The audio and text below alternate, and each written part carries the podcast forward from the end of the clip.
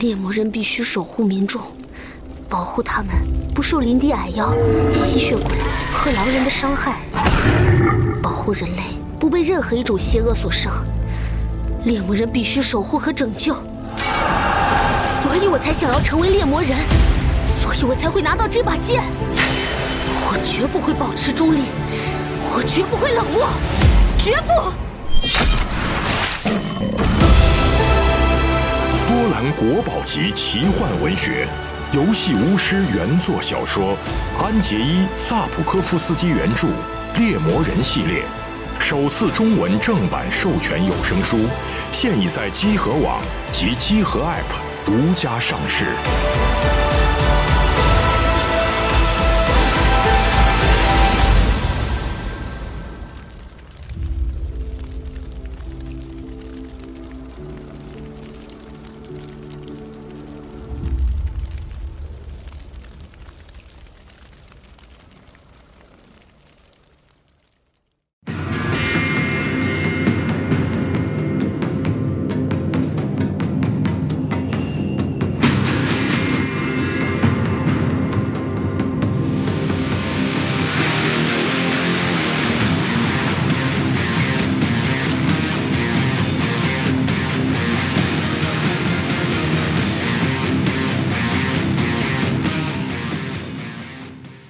大家好啊，欢迎收听刃牙节目的第六期。这个好久不见啊，真是好久不见。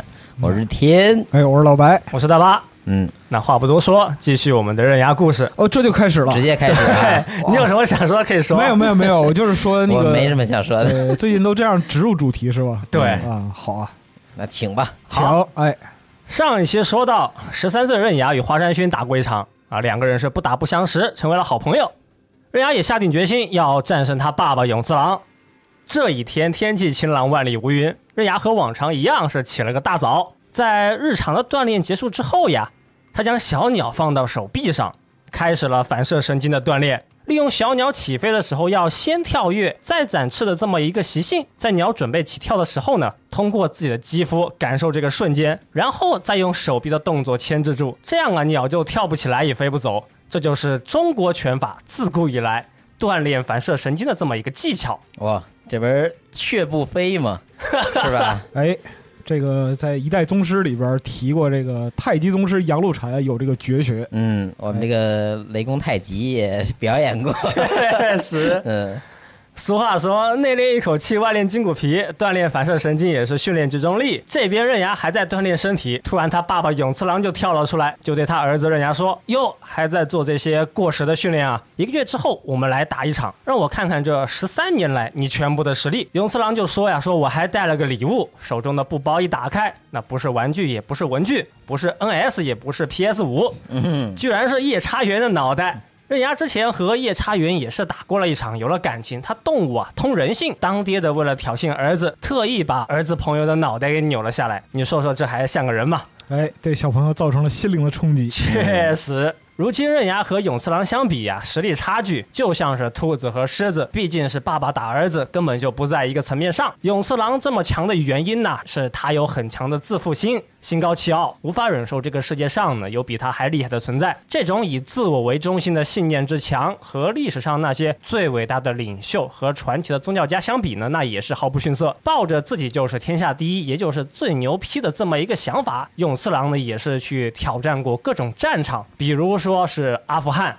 莫桑比克等等等等等等，在危险的战场上，永次郎啊，他的自我得到了最大的满足，并且他的格斗技术也提升到了巅峰，所以要在一个月之内变得和永次郎一样强，只有一个方法，去趟阿富汗，嘿嘿 就这意思，你就是得去跨越那些危机四伏的战场啊。那么巧了，那不用去阿富汗。在现在日本就有一个能够堪比当时永次郎体验过的战场是什么呢？就在北海道，北海道大雪山那里有五位日本空挺部队的最强战士，构成了一个最小又最强的实战部队。他们的名字分别是叫真田、仓石、诺姆拉，还有千叶兄弟，总共五个人。五个人之中，诺姆拉体内还有另外一个人格，就是被称为战争之鬼，Mr 战争。核弹都杀不死的男人凯亚，那据说这个凯亚他的伪装技术和刀法加起来，就算是面对永次郎，那也不一定会输。哇，哎，这样五个军人是职业中的职业，他们就在北海道做最后的训练。这刚一开场，拔的还挺高哈。哎嗯，没错，北乔峰南慕容的感觉来了。哎，是的，对啊，这五个人的实力不得了啊，加起来可以匹敌四百人的军队，能够完全击溃五十辆战车的机械化大队啊，也就是所谓的超级军人。那刃牙要做的事情很简单，就是将他们五个人全部放倒，并且活着回来。但刃牙刚来到北海道，他就大意了。刃牙也没闪，五位超级军人不讲武德，偷袭这个十三岁的小同志，哎呦，怎么这回是老人家不讲武德哎，啊？然后就把刃牙五花大绑捆到了树上。这五个人就上下打量刃牙，就看说这个小哥啊，体重有个六十六公斤，没什么脂肪，全是肌肉。那么我们先把他绑着，饿个四五天，一定能够成为不错的食材哦啊！这五个大兵哥就还挺有意思，挺讲究。当吃牛排呢，开刀之前你得先放一放醒肉，哦，感觉就是很神秘。美食家，美食家，又不知道过了多久，五人众之一的刀客真田他就回来看一眼他们备用粮食刃牙的情况啊，但是没有看见刃牙，就看见一棵绑在树上的枯木。真田就觉得很奇怪呀，说：“哟，咋就不见了呢？”于是他又往前走了几步，原来刃牙是没有逃也没有走啊，他就躲在枯木的后边，看见这个真田已经进入自己的攻击范围，是飞身一脚踢向真田。但是这一脚踢完，真田没有受伤，反倒是刃牙的腿上划了个口子，怎么回事呢？原来这个刀客真田他爱用刀，他熟知人体结构，一手短刀技术炉火纯青。爱用的刀呢是来自日本刀剑之乡关市的特制品。这把短刀就很特别了，它有柴刀的重量，又有剃刀的锋利，刀上还有一个弹簧结构，小刀是能够弹射起飞，作为最后的秘密武器。刀有点厉害了。这真田的每一刀啊，都瞄准的是人体的致命部位。他有这个强迫症，就是只攻击这个弱点。但是攻击弱点的这个强迫症也成为了他败给刃牙的关键。怎么说呢？刃牙是拿出自己的手腕卖了个破绽，一波勾引果然很成功。真田上当受骗，然后刃牙是一拳打脸，一腿踢裆，刀客真田是往地上一躺，就地昏迷。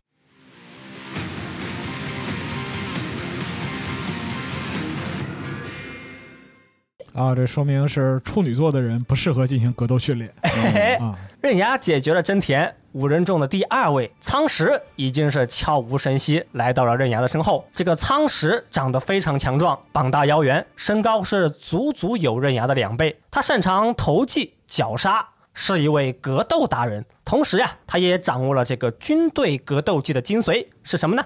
就是骗、偷啊，小聪明。上了战场就没有公平竞技。堂堂正正的犯规才是战场上的正统派。哦，实战性的哈。哎，对，嗯，陈鹤高，苍石打刃牙都用什么招啊？就沙土怼眼睛，把人往石头上砸，勒住脖子往水里按，反正就是怎么脏怎么来。这一战中，刃牙也是上了一课，学到了。战场上那就是应该不讲武德呀，所以刃牙也是从背后偷袭苍石，勒住脖子，一招绞杀。苍石那也是顺势就往地上一躺，就地昏迷。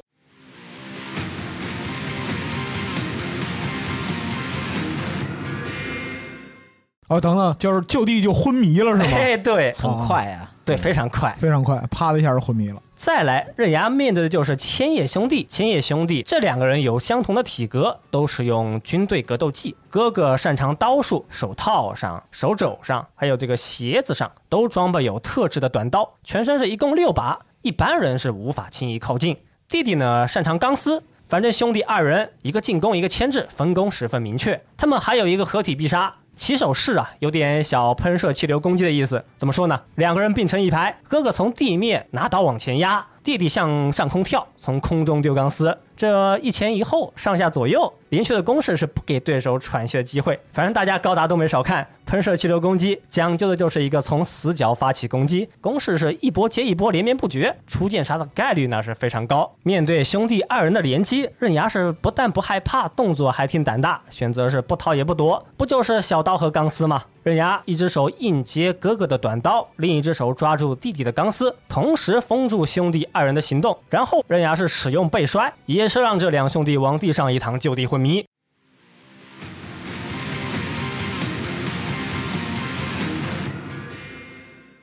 都是一招，你昏迷的有点快啊，非常快，前面吹的有点过分了。终于来到了五人众的最后一关凯亚。诺姆拉体内的另一个人格，他觉醒了。传说中能够和范马勇次郎过两招的男人，这个时候就站到了刃牙的面前。在刃牙对决凯亚之前呢，这里有一段关于多重人格的小故事。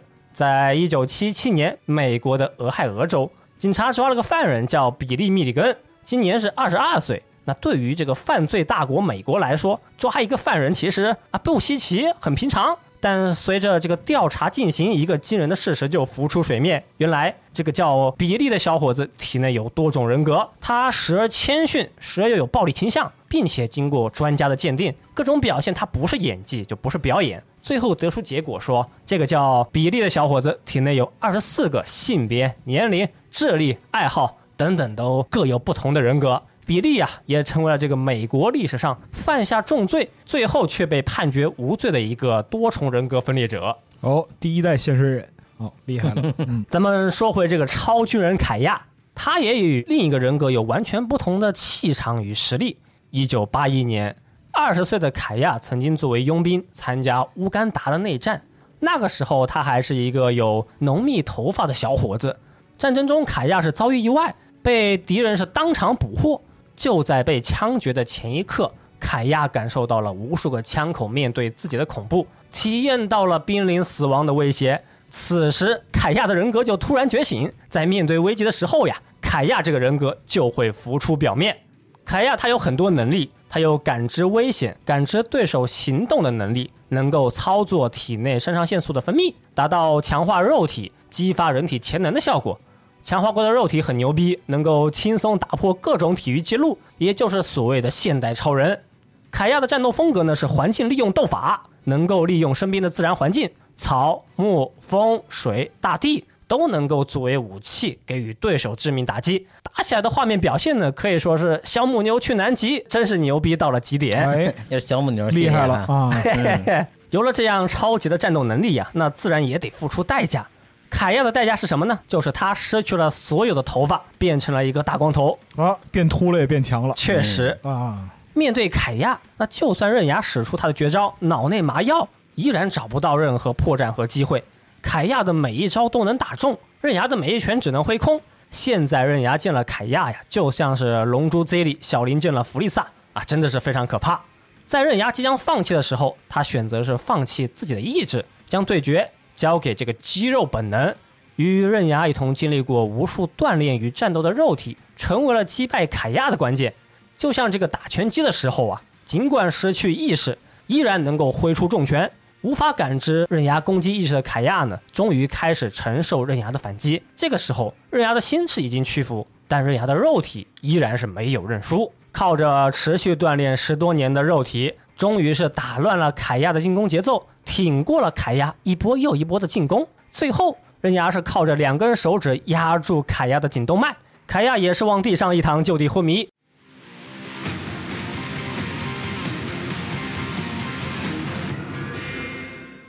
又昏迷了，嘿嘿，来的也太快了。醒来之后承认败北，就此刃牙算是经历过了战场的洗礼，击败了五位超级军人，他也成为了这五位大兵哥的朋友，不打不相识嘛。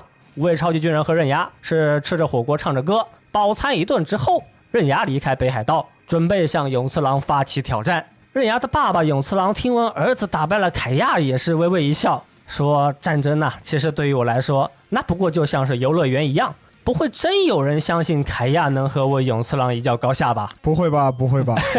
不传谣，不信谣。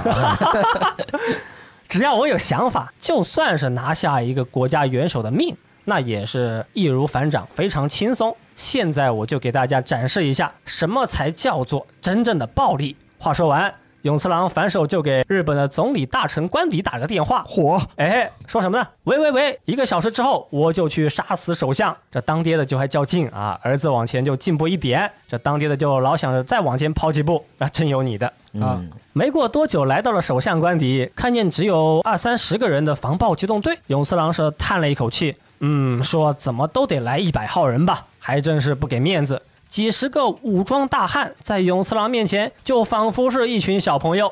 永次郎是没费什么功夫就正面突破，来到了首相的房间。看见首相，永次郎是轻轻抚摸首相的头，老头搓一搓，生活乐趣多。啊！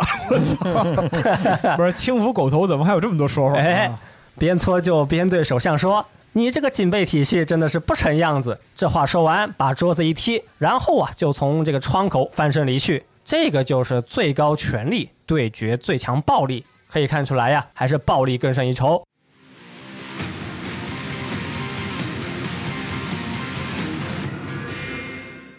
永次郎只靠自己的暴力就能够对抗整个国家，他就是这样一个随心所欲的人。哎，暴力不能解决所有问题，但能解决提出问题的人。没错，哎，光阴似箭，日月如梭，转眼就到了对决的当天。父子二人是相约美军横田基地，晚上零点不见不散。不过刃牙已经提前了十二小时来到横田基地，开始热身。作为刃牙热身的陪练，正是刃牙的两位好朋友黑道大哥花山薰与拳王优利。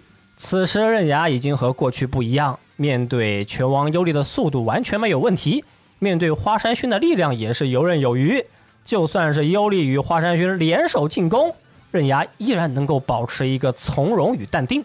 从中午练到夜晚，刃牙的好朋友们也是陆续赶到横田基地，其中有剑术高手、拳法大师、空手道达人等等等等。快到决战之时，已经来了二十多位各路好手，他们来围观着前所未有的一战。他们大多都是刃牙挑战过的对手，但现在都是刃牙的朋友。江湖啊，他是打打杀杀，那更是人情世故。现在他们都面带笑容，希望刃牙能够赢下这场对决。哎呀，反正挨打的不是我。当然，我觉得其中啊，也可能混了几个大哥，搓手等着看戏。嗯，看时间已经差不多，刃牙是脱了外套，取下腰部二十公斤的负重，拿出鞋子里面两公斤的铅块，带着这样的负重，连续运动了十二小时，还能够轻松对付花山薰与尤利，这就是刃牙十三岁的实力。哎又是短笛那一套哈，啊，没错，卸下负重，其实就是传统的根性论。嗯确实。哎，此时，刃牙的爸爸永次郎也是坐着飞机来到横田基地。这回永次郎的手里也没有空着，带了个被打得满头是包的凯亚走下飞机。之前谁说凯亚挺牛逼？在我永次郎面前也不是狠心，他不配和我齐名。父子二人面对面，站在爸爸旁边的就是他妈妈啊，这就是永次郎他们一家人。哦，辟谣来了哈 父子对决就将开始，但是突然的一场地震让大地开始摇晃，大家纷纷是东倒西歪，站立不稳。天狂必有雨，人狂必有祸。行走人世间，低调没有错。永次郎这一生与天斗，与地斗，与人斗，与神斗，与自己的儿子斗，就没有服过谁呀？那自然也不会允许这场地震阻止这场较量。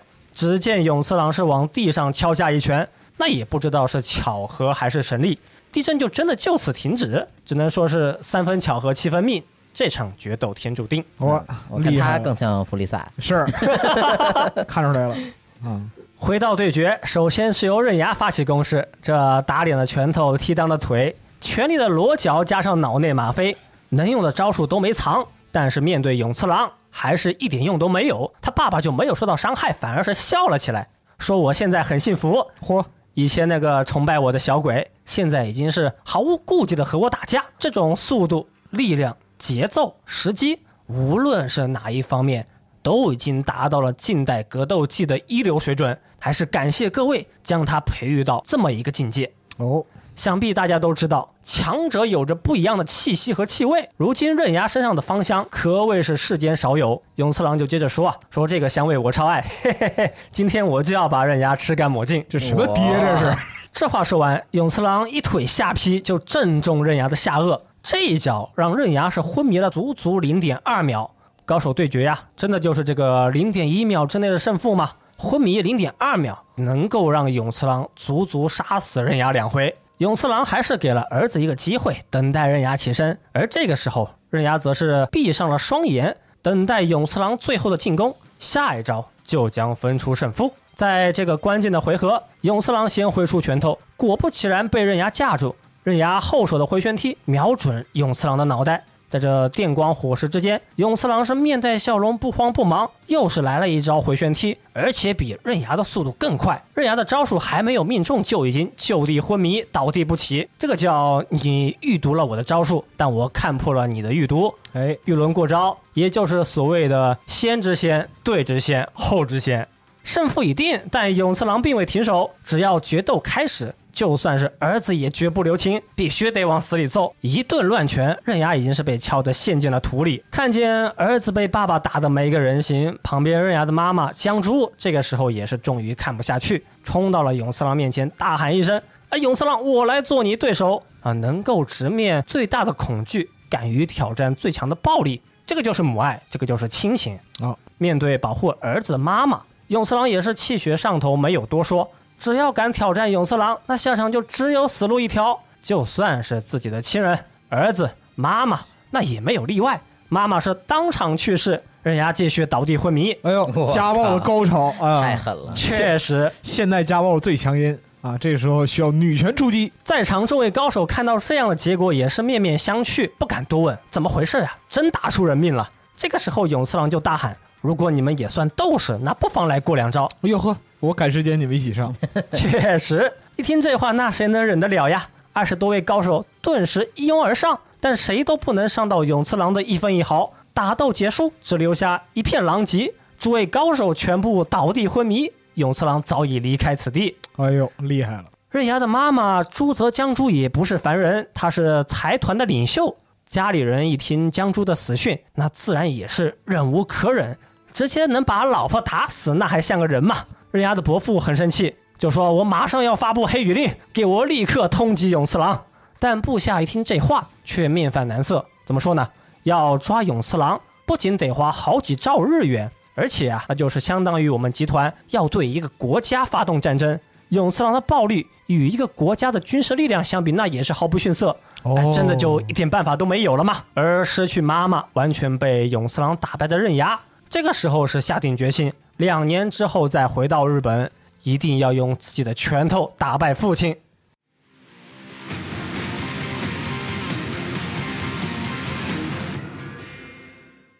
这个就是刃牙少年篇的故事。呃，人这一辈子不吃亏长不大，没有一两个仇人那是活不下来。回忆结束，就来到了漫画的开头。十七岁的刃牙又经历过了各种格斗家的磨练。与悲伤的少年时代挥手告别，但我怎么觉得他反而比少年时代战斗力退化了呢？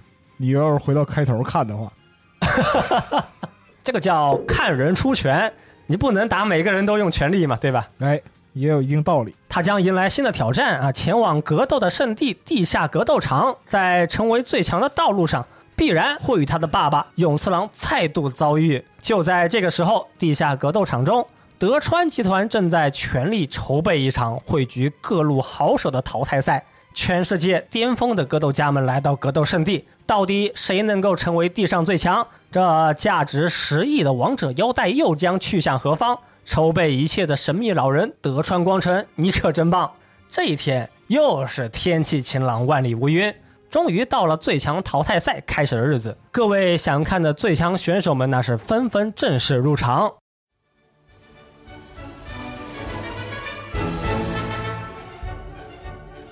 其中首先出场的是已经完全复活的武神，号称人间凶器的余地独步，然后是完成了综合格斗技的日本拳法师道成文之信，一旦抓住就立刻开始疯狂爆摔，奥林匹克业余摔跤手罗加哈伦。说到空手打架，就得说说我们的历史，古式泰拳格斗家贾克塔沙马，展示真正的护体神功，少林寺拳法师三崎健吾。职业拳击三阶级称霸，打架全阶级都不在话下。巴拿马的铁拳拉贝鲁特肯南，打击对策完美无缺。全日本柔道大师田中公平，拥有全格斗技中最强防御术，摔跤之神他来了。罗兰德伊斯坦斯，一对一单挑绝对不败，让你见识暴走族的格斗。特工队长柴千春。说到巴西无限制格斗，这个家伙不得了，来自巴西的纯粹战士兹鲁，韩国海军的颜值虎，他来了。跆拳道高手李猛虎，因为追求无限制打架而成为保镖，让你见识真正的职业打架。理查德费鲁斯，达人的奥义在实战中爆发，射穿流柔术大师，射穿钢气，世界重量级拳王才是地上最强的代名词。这个男人竟然来了！艾安麦克，呃，这个人的人物原型呢就是泰森，基本上就是长得一模一样。哦，对，因为想打架，所以来到此地。没有资料与记录的加拿大斗士杰克重锤，这位其实就是范马杰克，他的故事我们之后再说。站着把对手摔倒，我们不是最强，但是我们的格斗技才是最牛逼。泰拳高手电特鲁尼士多巴卡，现在柔道的发源地已经是在巴西，难道就没有能够让我大吃一惊的对手吗？巴西柔道泽鲁吉昂西鲁巴。不用多说，超巨大体型，身高两米四，体重三百一十公斤。安多雷斯力刚，柔术运用到实战能够发挥多少？超实战柔术大师本部已藏，王者腰带已经是我的东西，挡在我面前的人都将毫不留情。踢拳王者罗布罗比森，来到日本挑战自己，全俄罗斯桑博冠军泽鲁肯塔克塔罗普，浩流已经更上一层楼。断神妙计浩昂生，他又回来了。现在的我没有死角，CACC 摔跤手山本忍，中国四千年拳法将在这里揭开神秘的面纱。烈海王他来了，哎，在粉丝面前一直都是全盛期，燃烧的斗魂，猪手完治。医生的工作先放一边，还在燃烧斗士的火焰，治疗还是破坏随我心意。法外神医浩红叶。相扑横纲理所当然就很强，天下无敌金龙山，无法之地锻炼出来的实战空手道，神心会的危险狮子加藤清晨。说到实战，那这个人不可不提，超 A 级炫化师花山轩，还有纽约的钢铁巨人麦克奎因，无数空手将在这个男人手中完成。神心会的王牌余地克斯，最后是年轻的王者范马刃牙，在观众们的欢呼声中，最后走入斗技场。以上三十二位中，只有一人能够赢到最后，这最后一人才有资格获得这王者腰带。男子汉们都会有过成为最强的梦想，而今天将会有一人梦想成真。这个篇章人物很多，场次不少。哎，哎，我们还是有轻有重、有粗有细的来给大家说一说。好，比赛第一场，刃牙对决安多雷斯利刚。这个安多雷斯是个巨人，身高两米四，体重三百一十公斤。但他第一场遇上刃牙也算是倒了大霉，垫的彻底。刃牙是轻松拿下首胜，巨人被打得往地上一躺，就地昏迷。又昏迷了。直接就把人说没了。对今，今天昏迷可有点多啊。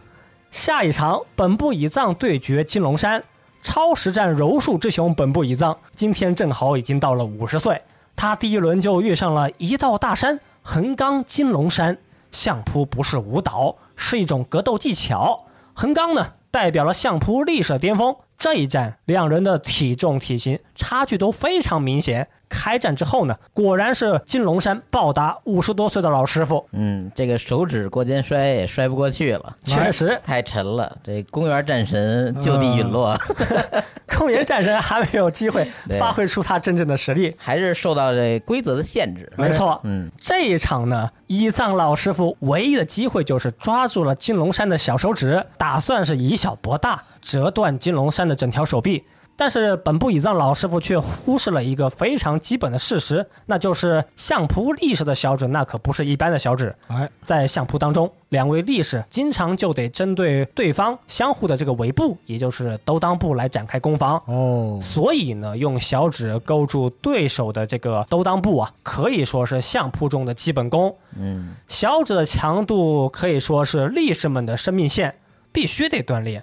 到了横纲这个级别呀，小指的强度可以将两百五十公斤的力士都能够是摔翻在地。嚯，老英雄本部乙藏这一场吃了横纲的头锤、摔头、刺骨，输的那也是毫无悬念，一点想法都没有。真的太惨了。那太惨了啊！下一场呢是中国四千年拳法厉海王对阵这个俄罗斯桑博冠军泽鲁肯。这位俄罗斯的桑博达人年纪是三十五岁前后，身高一米八二，体重一百公斤。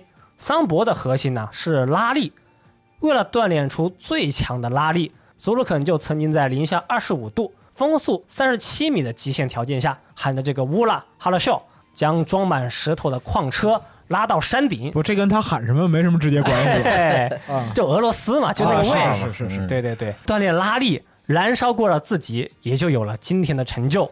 那我们再简单介绍一下中国拳法厉海王，他本名是叫聂永洲，年轻时代曾经在武术名门白灵寺修行。海王是中国武术界最高峰的荣誉称号，所以又人称厉海王。厉海王对中国拳法是极其自信，只要有人敢侮辱中国拳法，他必然会第一个一个马步向前。左勾拳，右勾拳，惹毛我的人有危险，哎都会唱，都会唱。一段马三立的相声一一放就好多年。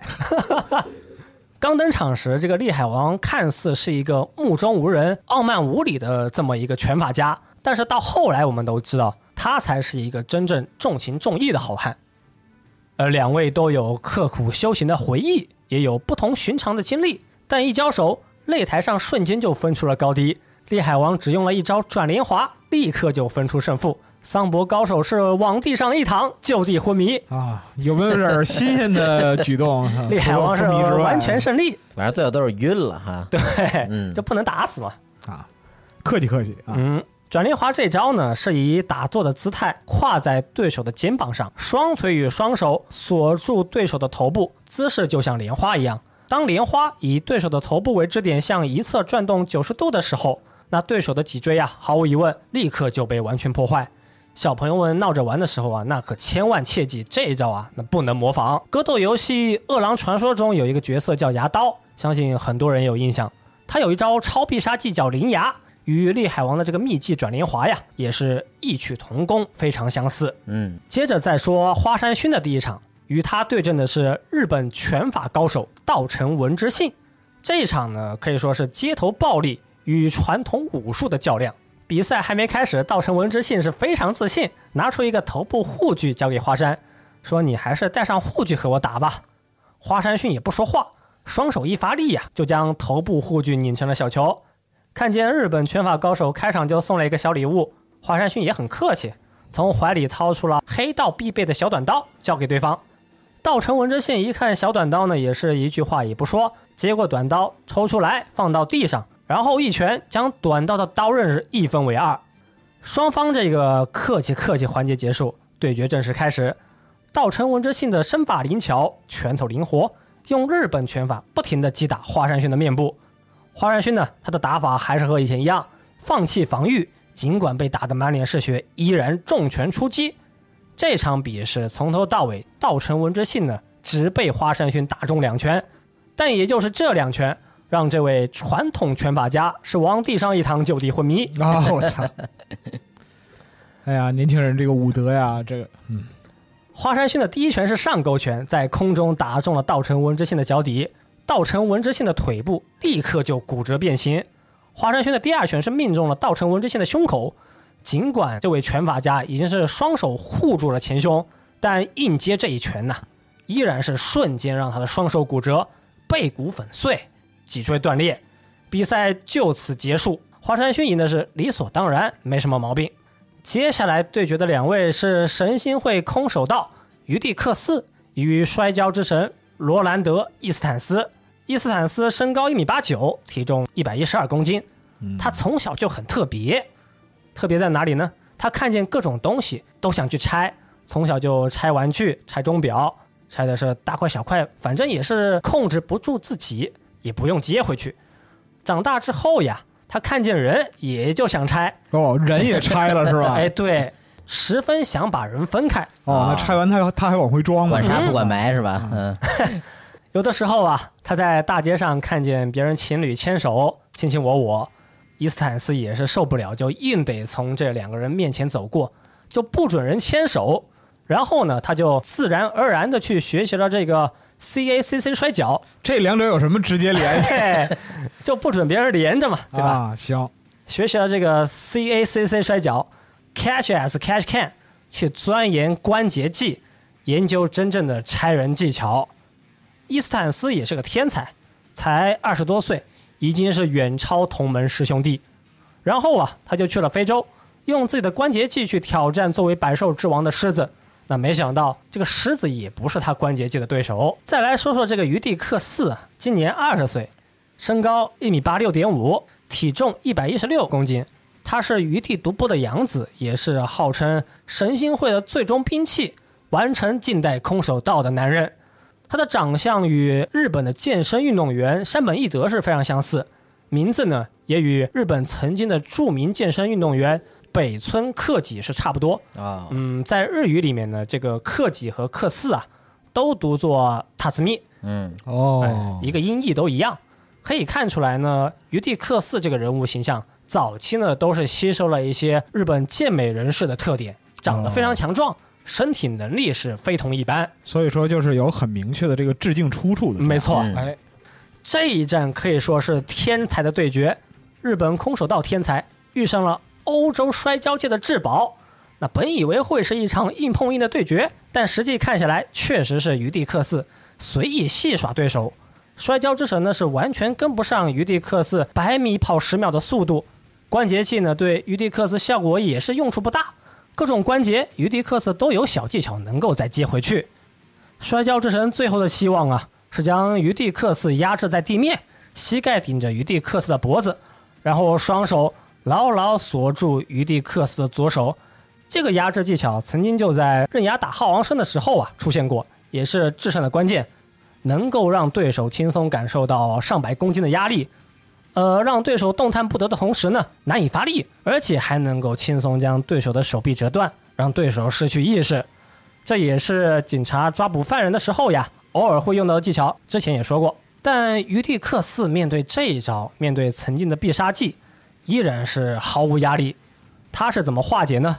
原来他用另外一只手来了个单手倒立，摔跤之神是整个人被抬到了空中，招数被破解，然后只能承受于地克斯的攻击。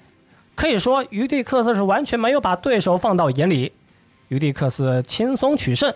刀不锋利马太瘦，你拿什么和我斗？